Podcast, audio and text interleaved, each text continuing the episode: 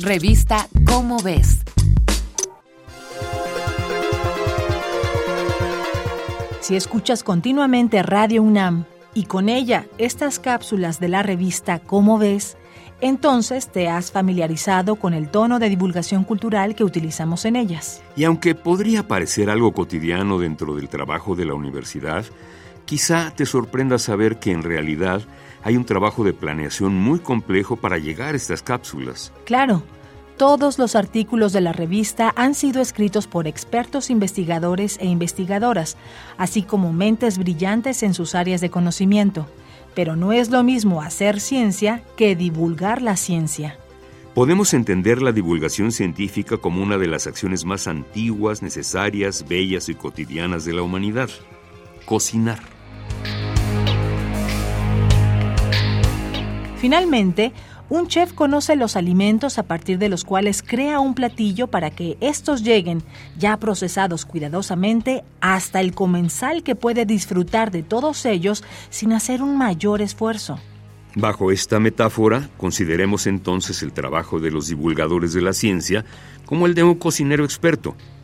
Su labor es que temas tan complejos como la composición del universo, la aerodinámica de las abejas o la intolerancia a la lactosa sean comprendidos por lectores que no necesitan tener un conocimiento específico previo.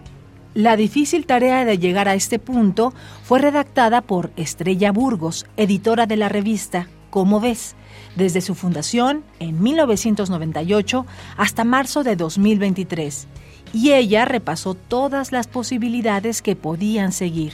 Una de ellas era escribir la ciencia en forma de cuento, mezclando los datos duros con la ficción, sin embargo, consideró que con esto no se conseguirían ni buenos cuentos ni buenos textos de divulgación. La otra opción era utilizar un lenguaje cercano a los jóvenes para llamar su interés. Pero está ampliamente comprobado que se llega a una edad en la que esta tarea no solo es muy difícil, es penosa y muy mal lograda.